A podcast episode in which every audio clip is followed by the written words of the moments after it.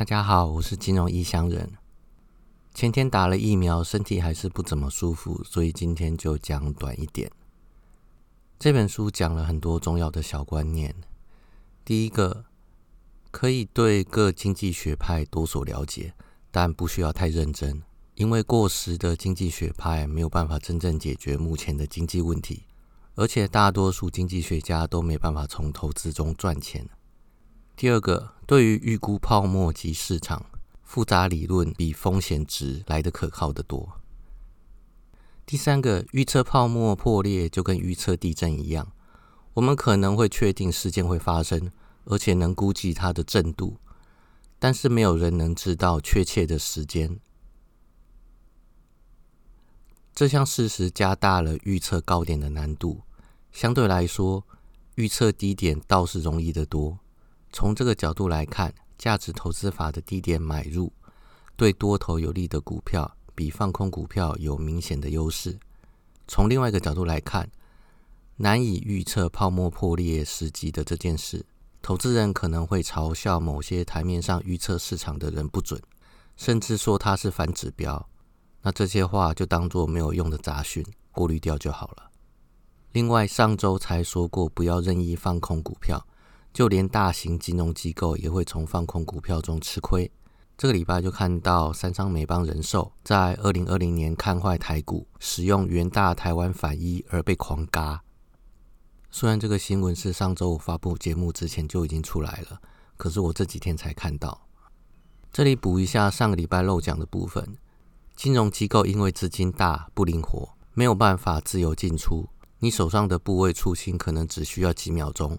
但金融机构重压的时候，为了不影响盘势，要出清部位是要花几天几星期的。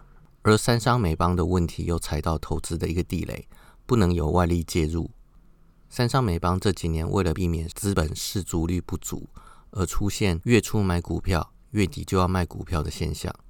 但是股票的绩效需要时间酝酿，这个措施等于是逼投资部门的员工做一到三周的小波段。搞得一些投资部门的员工不是跳槽就是离职，自己操盘。另外，空头的高点有陌生段、不理智、难以预测的特性。没事不要乱猜头，要猜也要做好停损。好了，那接下来讲今天的主题。上周提到，二零零八年金融风暴是一九九八年 LTCM 破产的延续，其实也是放大版。那么这周就来复习一下二零零八到底发生了什么事。一九九八年 LTCM 破产之后，作者观察到大银行越来越大，而衍生性金融商品的名目值大幅度的增加，从一百兆美元跳到五百零八兆美元。而二零零八年九月的事件始于二零零七年七月十六号，两家贝尔斯登资助的投资债券衍生性金融商品的避险基金在同一周倒闭。而在那之前的二零零七年的三月跟六月。贝尔斯登基金倒闭之前，时任联准会主席的伯南克还有联准会仍然觉得经济是温和成长，没有问题。那么在七月两家基金倒闭之后，八月 S M P 五百达到了当时的低点一三七零，而到了十月，甚至还上涨超过了七月时的高点。于是市场的氛围转向危机解除，看起来似乎没事了。隔年二零零八。美国第五大投资银行贝尔斯登在三月十二号到十六号短短数日之间崩溃破产。之后，美国证管会主席科克斯信心喊话，投资人买单了，市场又恢复了贝尔斯登倒闭前的高点。然而，联准会、证管会、银行业跟投资人们都没有意识到这几件事情的关联性。到了七月，房利美跟房地美两间房贷机构被流动性不足缠住了。七月二十四号，国会通过法案，赋予财政当局权力，用纳税人的钱去支撑房利美跟房地美。接着，投资人又开始相信危机已经过去了，股市开始第三次的大涨。接下来就是众所周知的二零零八年九月十四号，礼拜天，美国前五大投资银行的雷曼兄弟在得不到联准会的资金援助之下，提出破产申请。同一天，同样是美国前五大投资银行的美林宣布被美国银行收购。于是九月十五号礼拜一股市开盘之后就暴跌了。隔天九月十六号，AIG 也陷入危机，但这一次联准会提出八百五十亿美元的资助。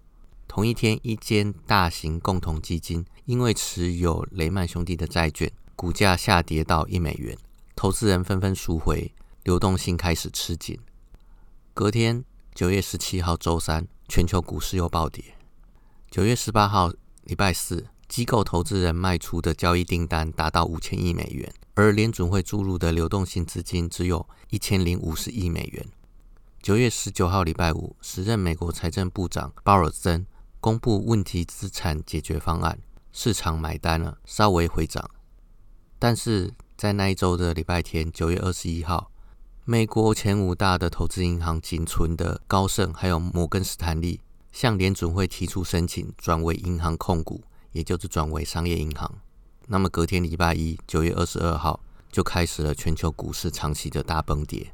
S M P 五百从两千零七年的十月高点。一五七六点零九跌到二零零九年的三月最低点六六六点七九，这整个跌幅达到五十七点六九个 percent。而台湾加权指数则是从二零零七年下半年的高点九八五九点六五跌到二零零八年十一月的最低点三九五五点四三，整个跌幅已经达到五十九点八八个 percent，这已经不只是腰斩了。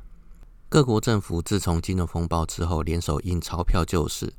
但印钞票之后膨胀的资产负债表总是要削减回来正常的水准，这个问题到二零二二年的现在仍然没有完整解决，甚至是要刻意使用通膨去削减债务。在表面上的现象是流动性不足，但实质的问题是上周说的长达至少十多年的衍生性金融商品名目金额的层层叠叠，主管机关及业者忽视其真正危险程度。然后一次爆发导致而成，而现在的盘势跟当初很类似。二零零七年底，在七月贝尔斯登两间避险基金倒闭，市场创新高之后，二零零八年的上半年都没有再回到高点，而是持续疲软，终至全球崩盘。而现在二零二二年已经过了四个月，S M P 五百也没有超过去年二零二一年底的高点。如果这一次确实是魁违十多年的空头，那么操作请谨慎。毕竟没有多少人真正经历过二零零八年金融风暴空头的洗礼，碰到第一次接触的空头，难免会有陌生不熟练之感。可以减少操作部位，当做空头操盘练习，不要把前几年赚的一次吐回去。而今年美国魁违十多年的升息开始收缩资金，自己心里要有个底。这些年的高点，或许是未来十几二十年的高点，因为十几年的资金派对可不是常常有的。我是金融异乡人，好，下周再见，拜拜。